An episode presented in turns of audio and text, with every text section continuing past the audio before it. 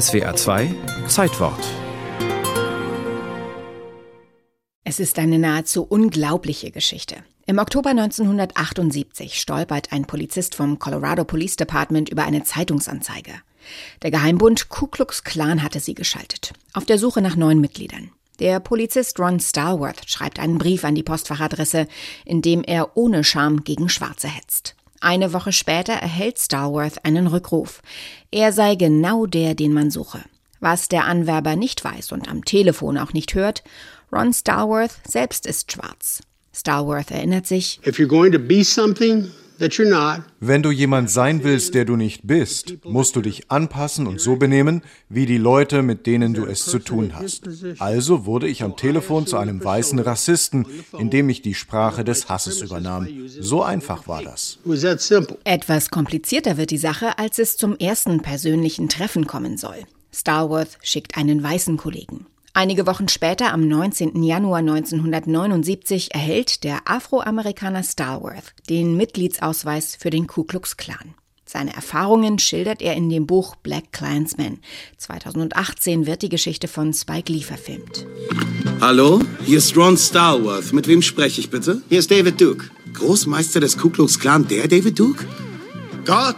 Soweit ich mich erinnere. Was kann ich für Sie tun? In dem Film kommen die KKK-Mitglieder als besonders tump rüber. Auch die Rolle der Bundespolizei FBI wird als nicht besonders intensiv beschrieben.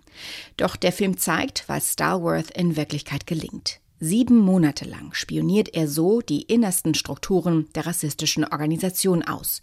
Der Ku Klux Klan ist die älteste terroristische Organisation der USA. Sie wurde 1865 nach dem Ende des Bürgerkriegs und der Befreiung der Sklaven gegründet.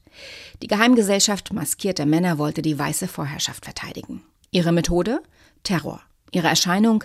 Lange Roben und die spitze Kopfbedeckung. Ihr Markenzeichen? Brennende Holzkreuze. Tausende Afroamerikaner fielen nach der Gründung dem KKK zum Opfer. Auch schwarze Schulen oder Kirchen wurden angegriffen.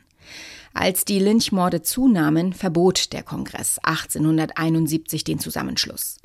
Doch 1915 erlebt der Ku Klux Klan eine Wiederbelebung, angestoßen von dem rassistischen Stummfilm Die Geburt einer Nation, bis heute in KKK-Kreisen beliebt.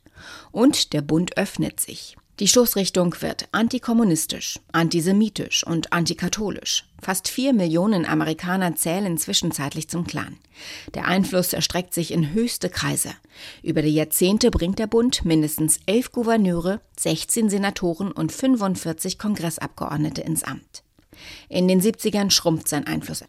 Doch Ron Starworth sagt, auch wenn es immer mal wieder still um ihn wird. Ganz verschwinden wird der Clan nie. Seit einigen Jahren steigt in den USA die Zahl der radikalen Gruppen, die für eine weiße Vorherrschaft kämpfen, wie der KKK. Die Bürgerrechtsorganisation Southern Poverty Law Center zählt jedes Jahr die aktiven Hetzgruppierungen. Vor einem Jahr heißt das, wir haben 155 Gruppierungen weißer Nationalisten gezählt. Das ist ein Anstieg um mehr als die Hälfte im Vergleich zu 2017, als Donald Trump die Amtsgeschäfte übernahm. Das hat diesen Gruppen einen Energieschub verliehen und den Unmut über demografische Veränderungen erhöht. Der schwarze Clansmann, wie Ron Starworth sich in seinem Buch nennt, sieht eine große Veränderung. Die Rassisten von heute sind extremer als die von damals. Sie sind dreister, stellen ihren Rassismus und ihre Ansichten öffentlich zur Schau. Es ist ihnen egal. Damals war man nicht so offenherzig und hat versucht zu verbergen, was doch ganz klar ersichtlich war.